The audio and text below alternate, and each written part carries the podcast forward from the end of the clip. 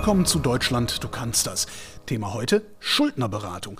Und dazu bin ich gefahren in eine Schuldnerberatung der AWO Südost, nämlich in die in Berlin-Neukölln und rede da mit deren Leiter Marco Rauter. Hallo, Herr Rauter. Hallo. Schuldnerberatung braucht man, wenn man überschuldet ist, habe ich mir sagen lassen, beziehungsweise vermute ich das. Wann ist man überschuldet? Ja, ganz kurz. Wir beraten natürlich auch Leute, die als verschuldet gelten. Und uns ist es natürlich auch lieb, wenn die Leute schon im Vorfeld kommen, also von Überschuldung, Verschuldung bedroht sind. Ist leider selten der Fall. Die meisten Leute kommen eben erst, wenn es soweit ist, wie Sie es jetzt gerade fragten.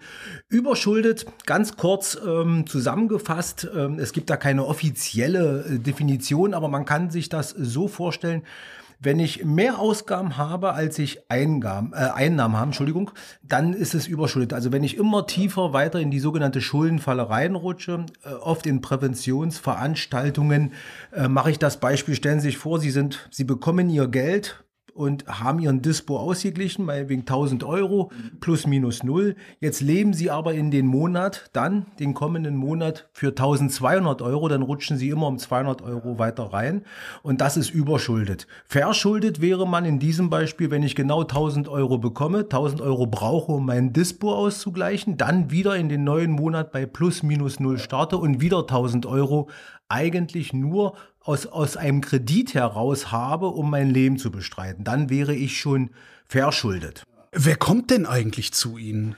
Also bei uns kommen erstmal grundsätzlich ähm, alle Leute her, die irgendeinen irgendein Rat suchen, beziehungsweise auch gehört haben, Mensch, geh da mal hin, da bekommst du auch gesagt, was du machen kannst. Überwiegend sind es Leute, die jetzt als Privatperson da sind und äh, aber es ist dann ganz unterschiedlich, wo die Schulden herkommen. Viele, das nennen wir gescheiterte Selbstständigkeit, die mal selbstständig waren, sei es als Taxifahrer oder mal mit so einem, mit so einem Kiosk, mit so einem Spätverkauf, so eine Standardbeispiele und dann einfach das nicht mehr haben, bewerkstelligen können. Das mehr Ausgaben, Einnahmen, also aus einer ehemaligen Selbstständigkeit heraus.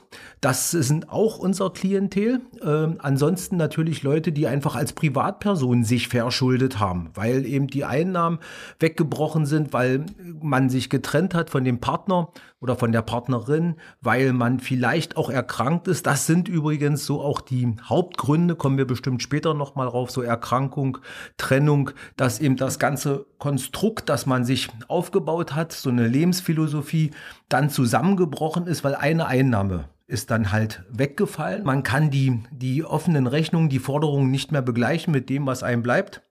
Und dann ist es eigentlich schon vorbei dann, dann ist dieses, ähm, dann ist das vorgegeben. Also ähm, viele Leute nutzen dann eben ihren Dispositionskredit, ihre Ersparnisse. Und reiten sich damit aber dann noch tiefer rein. Reiten sich damit tiefer ein.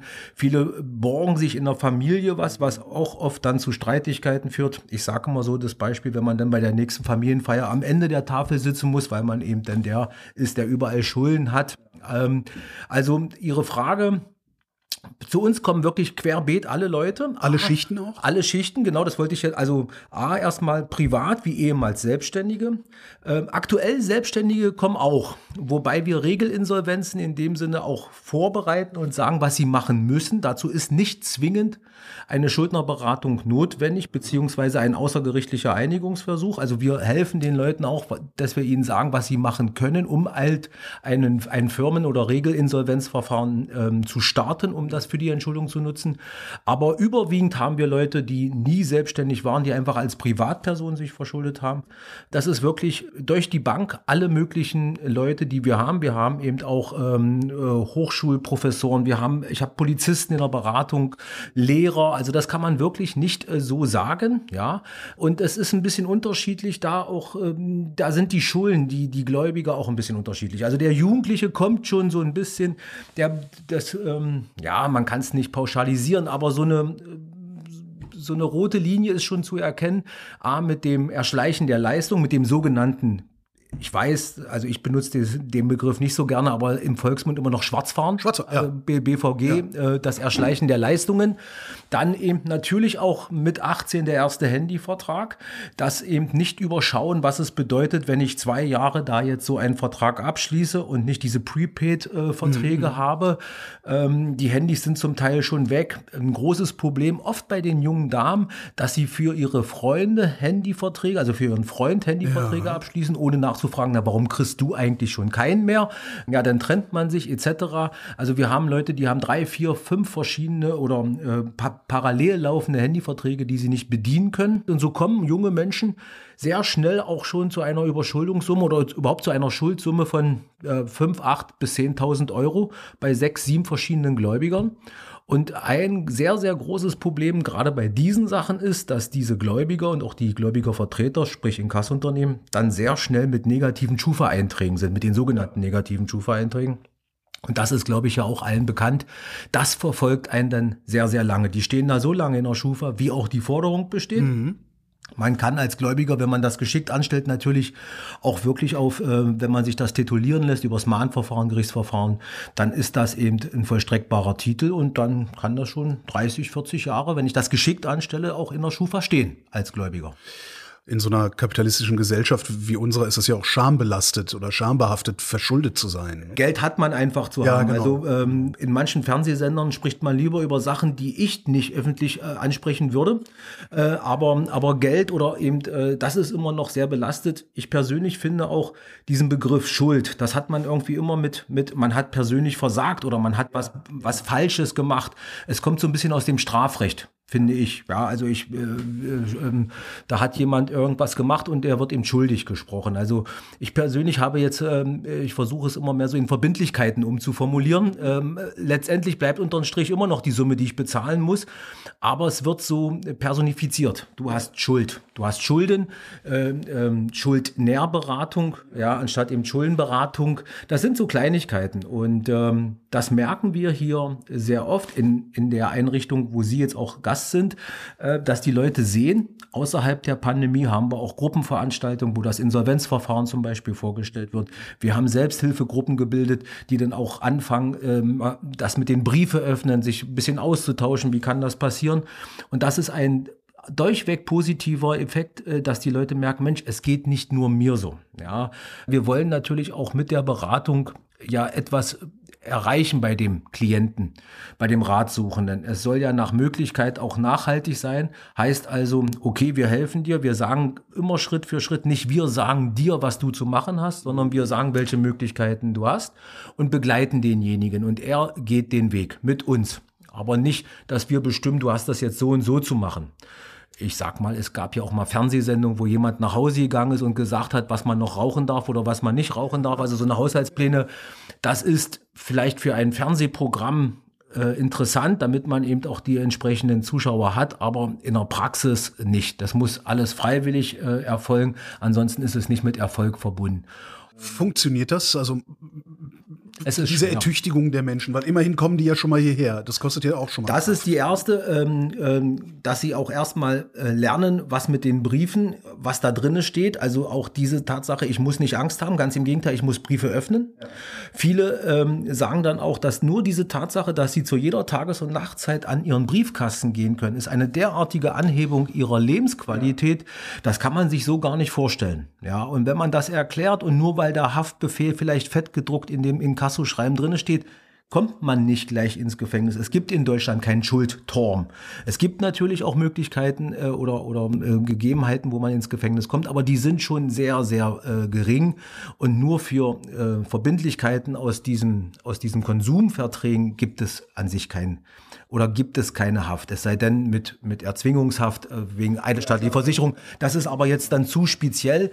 Und diese Angst den Leuten zu nehmen, nicht, ach Mensch, die können mir nichts, sondern äh, dass sie erstmal äh, wirklich keine Existenzangst bekommen und, zu, und somit in so eine Starrhaltung kommen, sondern sagen, okay, es gibt Möglichkeiten, dass ich da rauskomme und zwar auch noch mit, mit erhobenen Hauptes rauskomme, auch dabei Luft bekomme.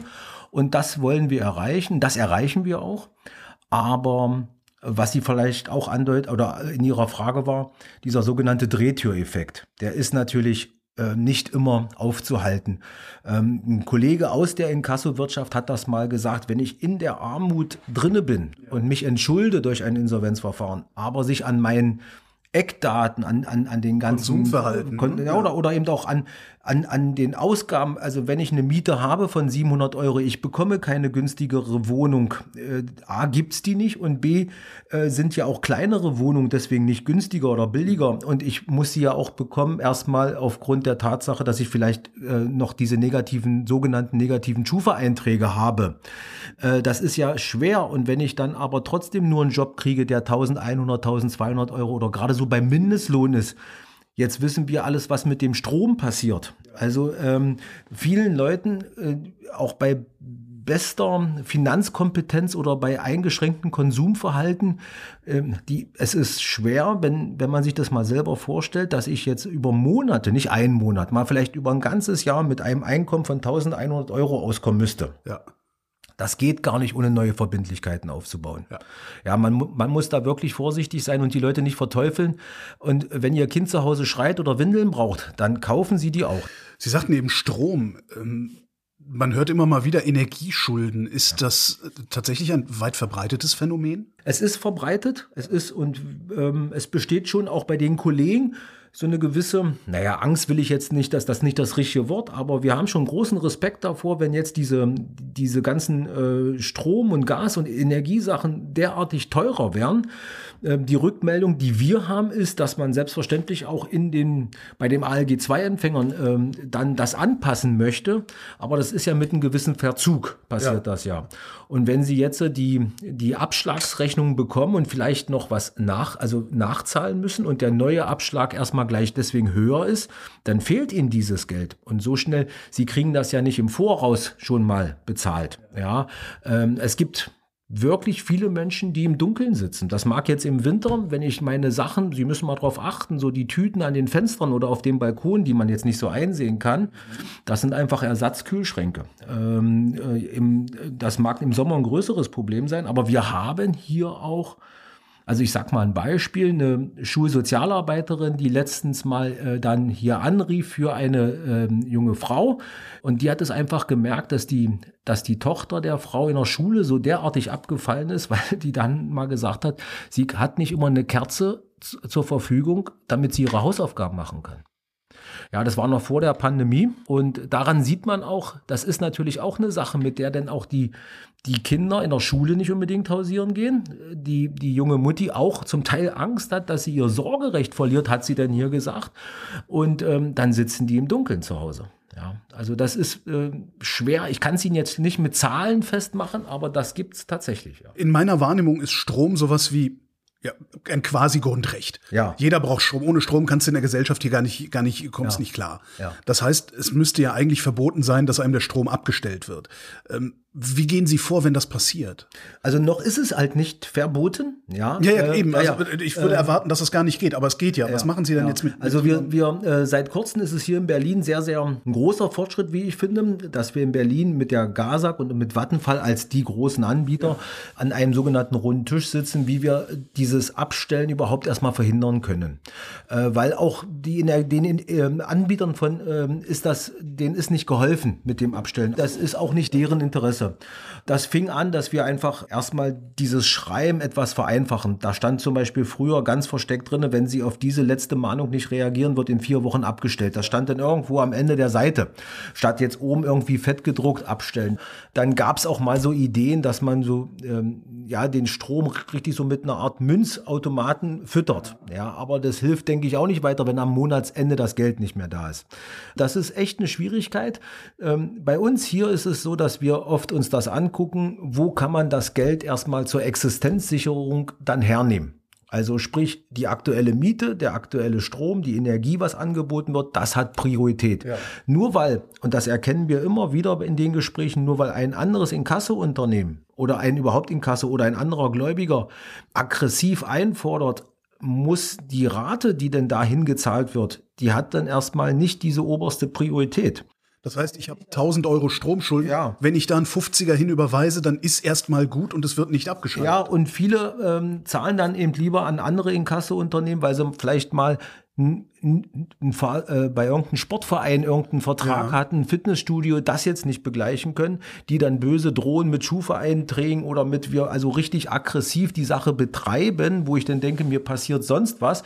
Ähm, aber meine aktuelle Existenz, also sprich Miete und Strom, hat bei uns absolute Priorität. Das heißt nicht, dass die anderen ihr Geld nicht bekommen sollen, mhm. aber das ist bei uns erstmal ähm, der Sicherungsfaktor und das geht in vielen Fällen. Nicht immer, aber in vielen Fällen. Sodass erstmal diese Situation der, äh, erreicht wird, dass man nicht weiter tiefer fällt, sondern so. Und dann ist die Frage, wie gehe ich jetzt mit den restlichen Verbindlichkeiten um? Sicherlich in vielen Fällen, auch in den genannten Fällen, äh, die wir jetzt angesprochen haben, ist dann nur noch ein Insolvenzverfahren erstmal die Lösung für eine Entschuldung für einen Start bei Null. Aber das ist bei uns nicht der Hauptweg. Wir versuchen schon, mhm. das ist eine Lösung, aber wir versuchen schon auch andere Lösungen zu prüfen oder vielleicht auch dann äh, zu gehen. Hängt natürlich immer von der Gesamtsituation ab. Wie hoch sind die Verbindlichkeiten? Welche Gläubiger und wie viele Gläubiger es sind? Wenn ich 30, 40 Gläubiger habe und, und 40.000 Euro Schulden, ist eine außergerichtliche Einigung bei nicht vorhandenem Geld so gut wie aussichtslos. Äh, wenn ich zwei, drei Gläubiger habe, da kann ich vielleicht auch mit einer 50, 60, 70 Euro Rate irgendwas erreichen die kommen einen auch entgegen. Mhm. Aber wenn ich eben 20, 30 Gläubiger habe und sie bekommen jetzt über Jahre jeden Monat zwei Euro und, da, machen, da macht der Gläubiger nicht mit und erfahrungsgemäß brechen solche Ratenvereinbarungen auch zusammen. Ist das eigentlich kompliziert, in Privatinsolvenz zu gehen? Ähm, nein, das ist es nicht. Das ist ja jetzt auch ähm, seit äh, geraumer Zeit, seit gutem Jahr etwas äh, noch verkürzt worden, also von sechs auf drei Jahre. Och. Ja, das ist eine europäische Richtlinie gewesen, äh, wo sich Deutschland auch dann mit, mit hm. fügen musste. Das war in Deutschland gar nicht so einfach. Ich erinnere an den Anfang unseres Gespräches, Geld hat man zu haben. Ja. ja und äh, wie kann denn das sein? Und ähm, äh, das ist jetzt also noch drei Jahre gemacht äh, oder die Länge. Ähm, es ist nicht kompliziert, Gottes Willen. Also ähm, nein, nein ist es nicht. Das heißt, das ist das Letzte, wovor ich Angst haben müsste. Ich, Nein, es ist ja auch tatsächlich als wirtschaftlicher Neustart gedacht. Ja.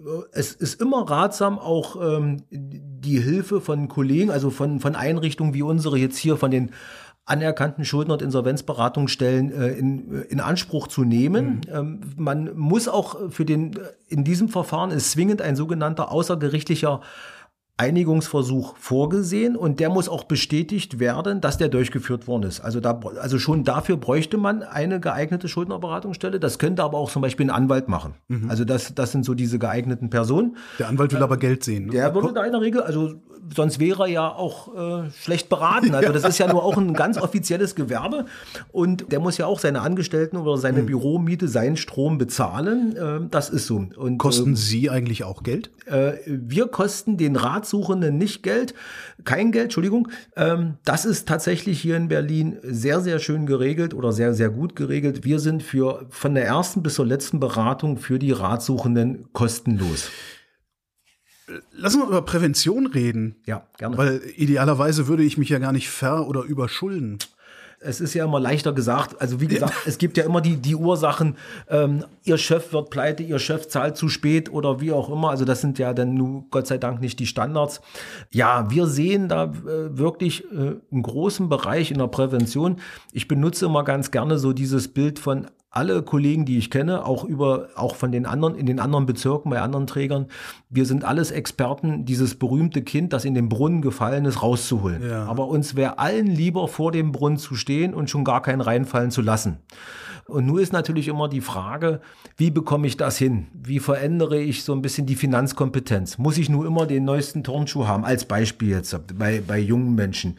Naja, oder, wenn man sich leisten kann, kann man den ja ruhig haben. Da, davon leben ja auch so der ein oder andere Sportartikelhersteller. Ja. Also so ist es ja nicht, aber wir arbeiten auch darauf hin, dass das mehr in die Schulen kommt. Ich will ja. jetzt nicht den Lehrern schon wieder ein neues Fach aufdrücken, aber so diese Finanzkompetenz, das Verständnis für AGBs, äh, was ist eigentlich äh, so etwas, das ist manchmal schon sehr erschreckend, wenn wenn wir hier Schulklassen haben in Präventionsveranstaltungen, die wir hier auch regelmäßig durchgeführt haben, dass das gar nicht gesehen wird. Ja, also, aber mit Verlaub, das Verständnis in AGB habe ich auch nicht. Ich klicke auch immer Ja. Ja, also weil man natürlich auch bewusst diese Seiten nicht durchlesen ja. will, die kleingedruckt und ist ja sind. Ja, ja, weil, weil ähm, ich glaube, äh, dass, da, da bin ich ganz bei Ihnen, weil wir auch wissen, okay, wenn ich das Ja mal gedrückt habe, spätestens nach zwei Jahren, also das ist ja jetzt auch geändert worden, die Laufzeit von diesen Verträgen, Aha. aber wir würden wieder rauskommen, wenn es dann richtig hart auf hart kommt. Okay. Ja, ähm, aber es ist äh, schwierig, muss ich ganz ehrlich sagen. Und äh, wir wollen einfach auch erreichen, dass eben ein bisschen mehr darüber nachgedacht wird. A, brauche ich das jetzt? muss ich alles gleich zum, zum, zum äh, gleich äh, haben oder mache ich das vielleicht nach und nach? Spare ich vielleicht lieber Geld an und wenn ich es habe, kaufe ich. Ähm, es wird halt viel leicht gemacht. Kauf, ähm, äh, kauf jetzt, zahl später, so diese Motto, 0% Kredit. Äh, ja, und wenn ich dann eine Rate von 30 Euro habe für meinen neuen Fernseher oder sonst was, dann mag das ja noch alles gehen und dann kommt parallel das Sofa dazu bei der Einrichtung der ersten Wohnung oder noch des Computers, des Kühlschranks und vier oder fünf Raten, a, 30 Euro, die einzeln gesehen alles machbar sind, die lassen die Sache dann doch platzen. Und wenn ich dann vielleicht nach meiner guten Ausbildung, also gut finanzierten Ausbildung, doch nicht gleich übernommen werde mhm. oder so, dann habe ich wieder wieder ein Problem. Also da einfach ein besseres Verständnis hinzubekommen. Ähm, ob uns das gelingt, ob das überhaupt gelingt, das, das ist schwer zu sagen. Im Grunde kämpfen Sie doch da gegen die Plakatwand, die äh, da draußen steht und sagt, hol dir das jetzt sofort. Ja, äh, genau. Ja, also wir wollen wirklich erreichen, dass der ein oder andere vielleicht drüber nachdenkt, ähm, muss ich das jetzt sofort haben oder mhm. geht das, was ich aktuell habe, vielleicht geht das auch noch ein Vierteljahr? Das ist schwer. Also ich wenn ich da jetzt die, die Lösung hätte, ich würde sie verraten wollen. Also ja, ich weiß es nicht. Also Sie haben kein Patentrezept dafür, Leuten beizubringen, dass sie nur das Geld ausgeben können, was sie auch tatsächlich haben. Also eigentlich nur mit, mit ähm, ja, dass man ihnen sagt, das Leben macht mehr Spaß, wenn man wirklich ähm, keine Angst vor Post haben muss. Äh, es macht Spaß, wenn man ähm, auch auf etwas spart und dann vielleicht in den Urlaub fahren kann oder sich auch mal als Beispiel äh, irgendwo essen geht oder sonst was. Also, dass man darauf ähm, ja, so, so ein bisschen den Fokus lenkt, dass es mehr Sinn macht, sich jetzt statt ein, eine kurze Freude zu, zu bereiten, weil ich das jetzt alles gekauft habe. Langfristig gesehen habe ich mehr Stress und weniger Spaß, als wenn ich ein bisschen vorsichtiger umgehe und so auch mal vielleicht zweimal überlege, ob ich den 20-Euro-Schein jetzt aus meinem Portemonnaie rausnehme oder ob ich ihn vielleicht noch drin lasse. Aber das weiß doch jeder. Tja. Oder, oder bilde ich mir das nur ein, weil ich es weiß? Ich denke, das Letztere.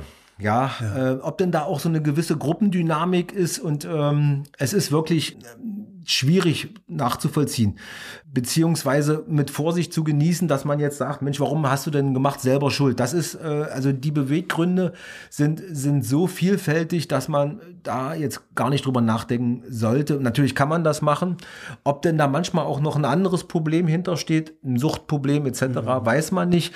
Also ich will das auch jetzt nicht nur bei den jungen Menschen da festmachen, sondern das passiert in 40, 50-Jährigen, in 70-Jährigen genauso. Das ist wirklich schwierig. Also da, ähm, nur weil man selber vorsichtig ist, oder vielleicht vorsichtiger ist. Ähm, auch, auch ich habe schon Sachen äh, gekauft, die ich hätte mir lieber sparen können, wo ich auch, also Gottes Willen, also wenn man darüber nachdenkt, es ist mir persönlich oder auch den Kollegen äh, sehr, sehr wichtig, dass man äh, geht, es kann jedem passieren. Es ist einfach so. Es ist nicht nur ein falsches Kaufverhalten oder eine Kaufsucht, was ja auch schon wieder eine Krankheit wäre. Natürlich.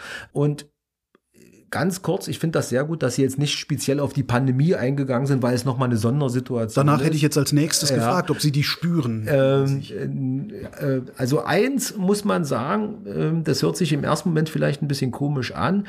Ein, ein Positives hat die Pandemie mit sich gebracht. Viele Leute, die immer so diese Pauschalisierung geäußert haben, na wer Schulden hat, ist selber schuld bist ja schuld, also immer wieder diesen ja. Begriff hat, die haben jetzt gelernt, dass es ganz, ganz schnell gehen kann, dass man nicht durch eigenes Fehlverhalten in diese Situation reinkommt.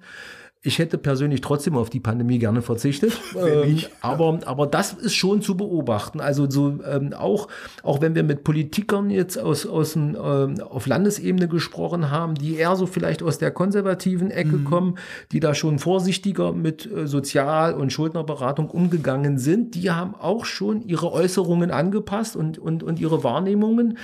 Ähm, also das ist vielleicht etwas Positives. Ich hoffe, das hält an, dass die Leute sagen, okay, es kann wirklich wirklich jedem passieren. Sei es durch Verlust des Arbeitsplatzes, Verlust der, der, der Partnerschaft. Ver Veranstaltungstechnik in der Pandemie. Ja. Also die, die ganzen ja. Veranstaltungstechniker, äh, die sind ja. ja alle schlagartig, alles Freiberufler, schlagartig mehr oder äh, weniger joblos. Und da sind wir ja jetzt schon nahtlos in dieser Situation, ob wir jetzt im zweiten Jahr der Pandemie das merken. Ja. Ich denke ja.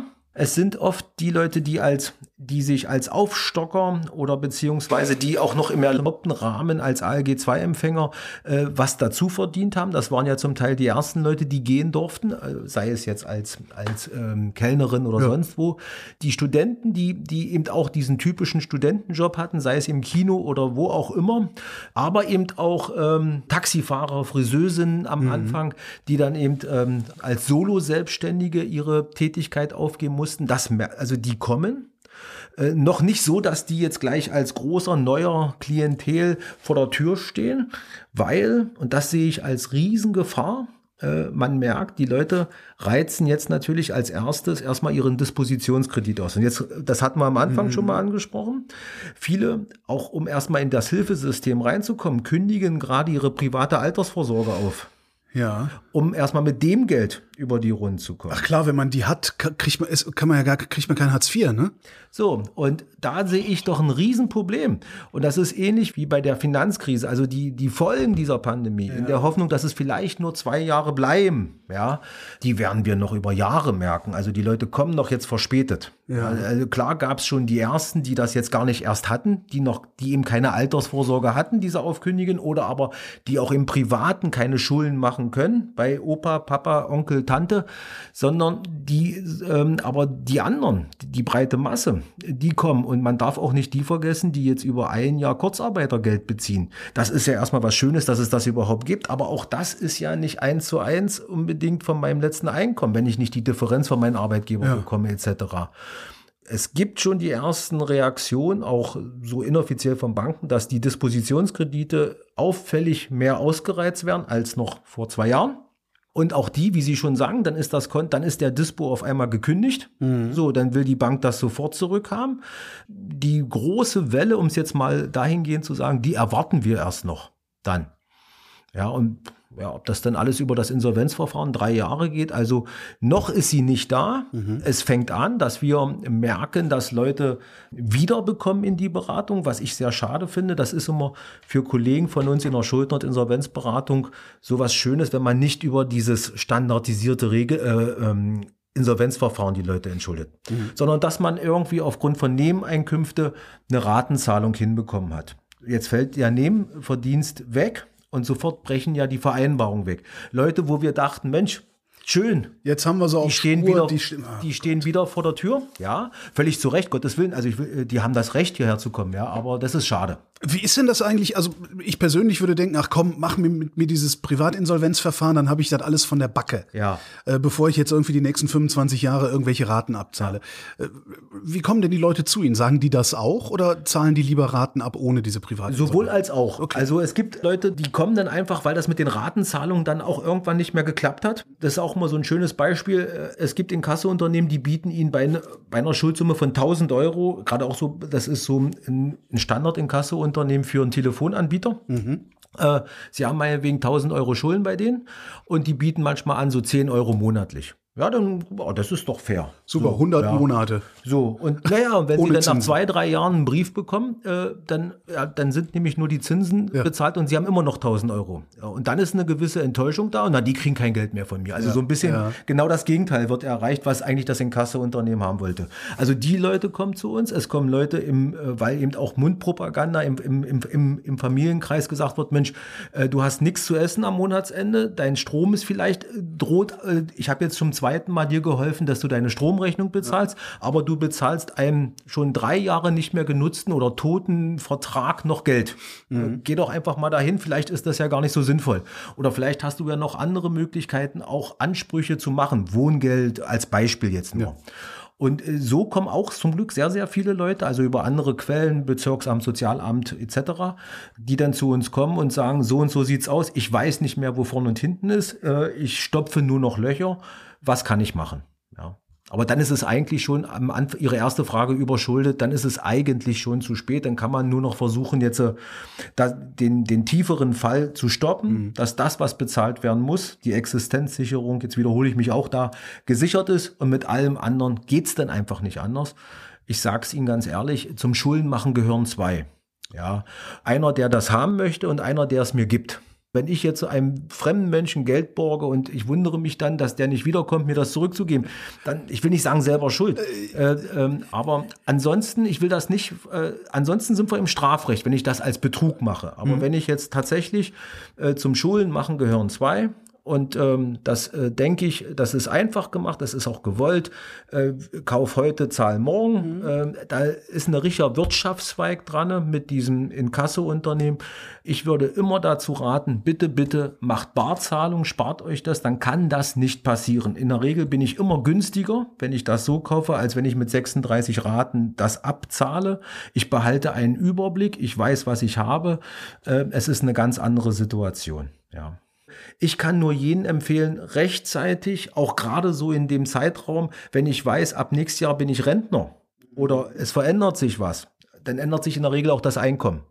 Dass man im voreilenden Gehorsam ruhig den Rat der Kollegen in jedem Bezirk gibt es mindestens eine anerkannte gemeinnützige Stelle. Äh, es hat nichts mit irgendwelchen privaten Verschulden oder Versagen zu tun.